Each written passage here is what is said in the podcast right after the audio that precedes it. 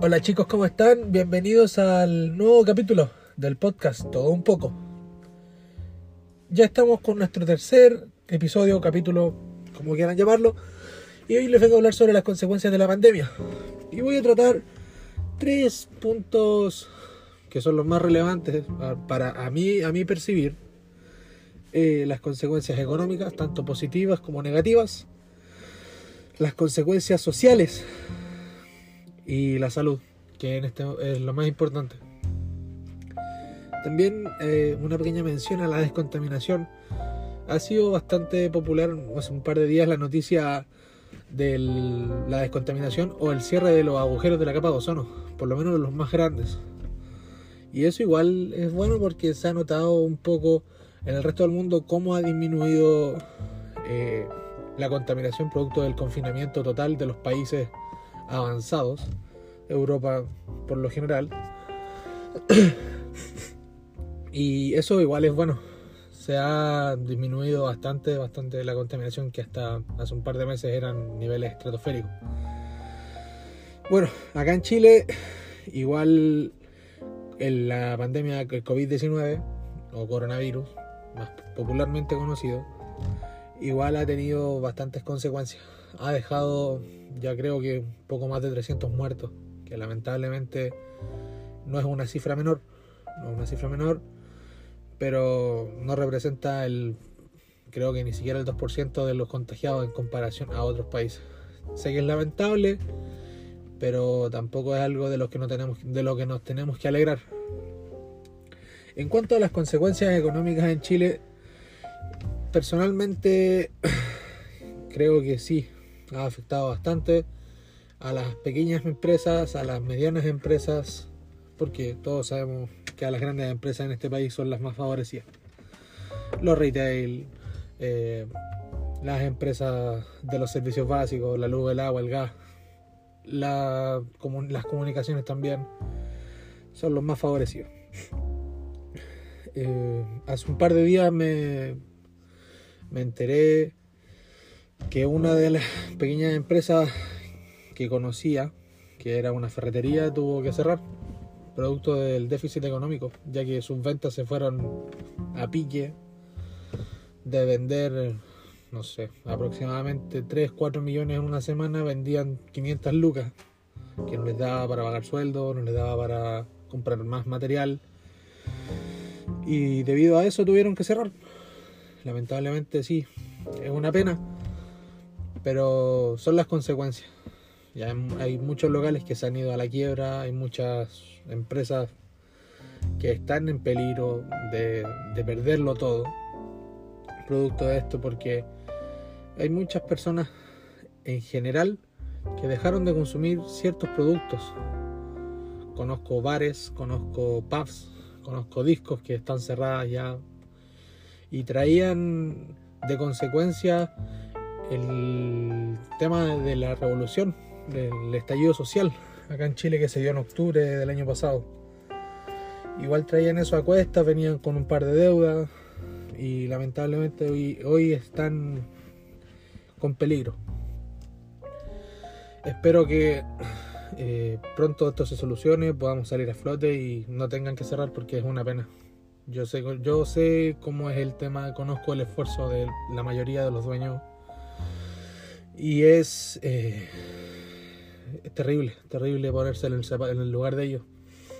Pero bueno, en cuanto a las consecuencias sociales, aquí en Chile no entienden y no quieren entender. Viajo mucho yo a Santiago por el tema de mi trabajo, como les comentaba anteriormente. Y bueno, ahí en la descripción del podcast les voy a dejar mi Instagram para que lo sigan. Mi Instagram personal y el otro de mi emprendimiento. Síganlo ahí, chiquillos. Bueno, como les volví a nombrar, las consecuencias sociales. A pesar de que casi todo Santiago está bajo cuarentena, la mayoría de sus regiones, lo que ya el sector céntrico y el sector poniente de Santiago está en cuarentena, hay estúpidos, porque no tienen otra manera de llamarlo, que siguen saliendo, siguen haciendo fiestas y bueno, también como dato, la delincuencia ha aumentado un montón.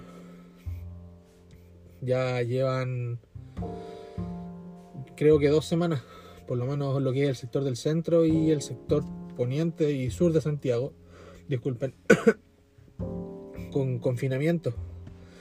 Y siguen haciendo carretes, siguen habiendo robos, sigue habiendo mucha gente en las calles.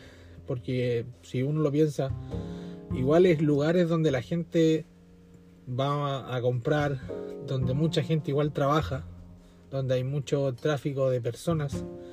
Porque para el sector oriente, que es donde por lo general yo frecuento, donde voy a trabajar, ya no es tanto el flujo.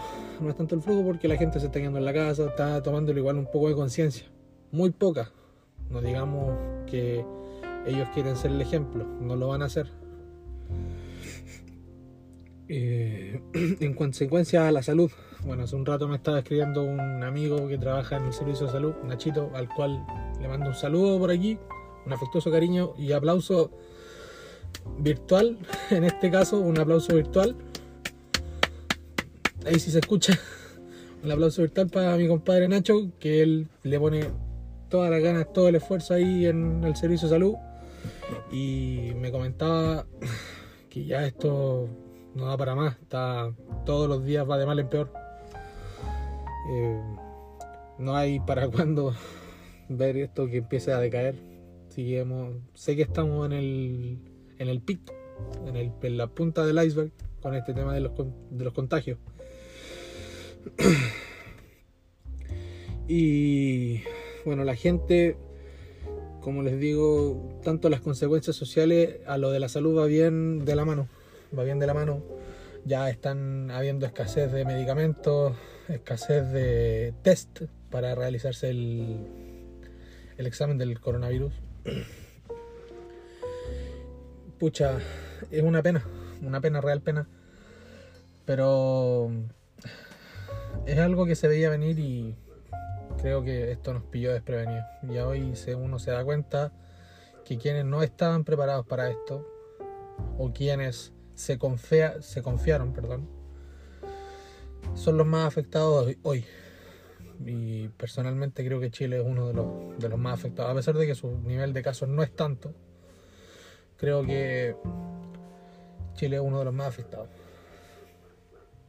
Escucha, eh, nuevamente, y como lo hice en el capítulo anterior, quiero darle mi tremendo apoyo a bomberos también, porque a pesar de todo lo que ha pasado, siguen los chicos ahí dando la pelea. Hoy estuve escuchando un rato en la radio y leyendo en redes sociales que había un incendio en Valparaíso, en el Cerro Santo Domingo, en el cual habían afectado varias casas.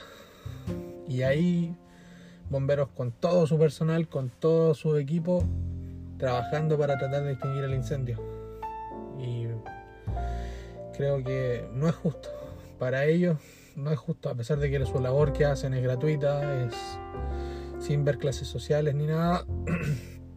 ellos están siendo con un recorte de presupuesto gigante y los políticos en este país se están llevando todo para la casa.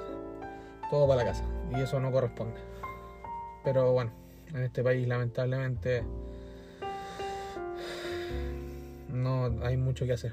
Porque todos sabemos que hay muchos corruptos, muchos, muchos corruptos. Creo que el capítulo de hoy va a ser un poquito más corto porque igual no estoy muy de ánimo.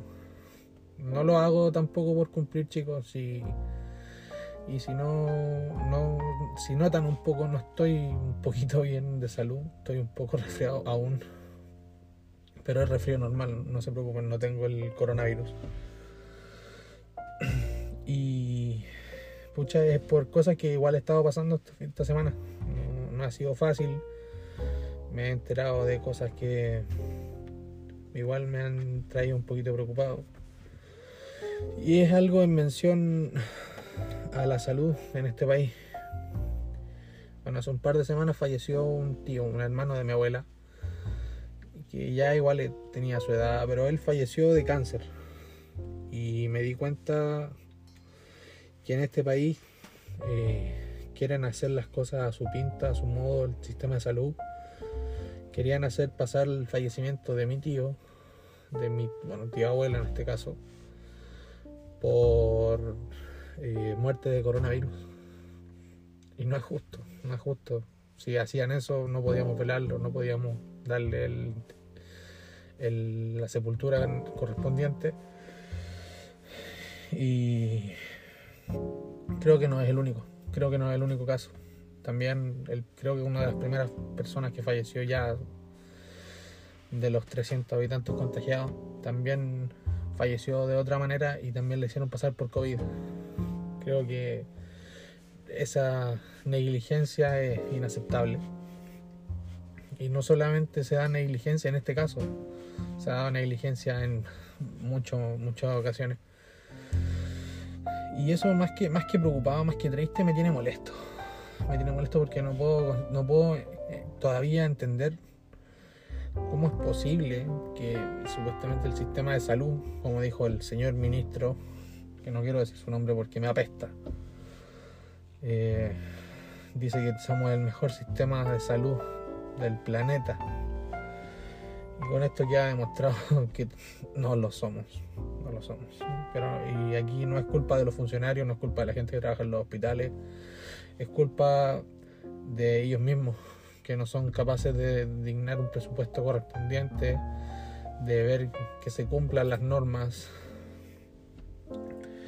Y yo sé que con, con mi relato no voy a lograr mucho, pero ojalá les haga sentido en algún momento estos tipos y sean capaces de, de poder sacarse la venda del ojo y decir, bueno, esto hasta cuándo y hasta dónde llega. Sinceramente estoy un poco molesto con esa situación. Y bueno, como uno dice o he escuchado por ahí, no todo es miel sobre hojuelas. Créanme que esta semana igual han sido cosas más malas que buenas. Bueno, yo en lo personal sigo contento con el tema de mi emprendimiento, me ha ido súper bien. Sigo aumentando en clientes, sigo teniendo trabajo, que por lo menos para mí eso es importante. Creo que los que somos independientes en este momento, la poquita pega que tenemos, el poquito trabajo, tenemos que valorarlo un montón, porque si más que mal, nosotros dependemos lamentablemente del día a día. Lamentamos, dependemos del día a día. Y bueno, sé que estoy un poco repetitivo, pero estoy cansado. Ya me. Muchas malas noticias me apestan. eh, con el tema de la delincuencia. También hoy tuvimos dos asaltos a conductores de aplicaciones. Eh, en uno le robaron el auto a un, a un colega. En el otro intentaron asaltarlo. Gracias a Dios el colega igual un poco arriesgado logró sacar zafar de los tipos a los cual al cual de uno atropelló. No sé si por ahí en redes sociales van a alcanzar la noticia. Pero me molesta porque estos tipos eh, quedan prácticamente eh, inmunes a, a los castigos de la sociedad, a los castigos eh, de los juicios, de los juicios, porque los toman detenidos y al otro día salen libres. La puerta giratoria en este país está muy compleja. Sea, más que compleja, está muy fácil como mandarse un- una cagada, cometer un delito o algo, y al otro día tú sabes, porque estos tipos, como ya creo que es conocimiento ah, global, o sea, no, no sé si global, sino que un conocimiento general, eh, están, se sabe la ley al rey y al derecho. Estos tipos saben lo que hacen, saben cómo hacerlo. Y lamentablemente los fiscales y los jueces en este país no hacen bien la pega, como muchos, igual que los políticos. Eh, así que eso, pues chicos, creo que hasta aquí llega el podcast de hoy. Bueno, sin antes no mandarle un saludo a, con amigos a Felipe que está de cumpleaños. Que pasen linda cuarentena. Cae son, cae ese wipe. Escucha, mandarle un saludo a Martín también, que está ahí constantemente apoyándome, dándome ideas del podcast. Hoy día íbamos a grabar, pero por tema de tiempo no pudimos. Igual se entiende porque algunos todavía están con pega, están con temas de la universidad, con clases. Pero igual te mando un saludo, Martincito.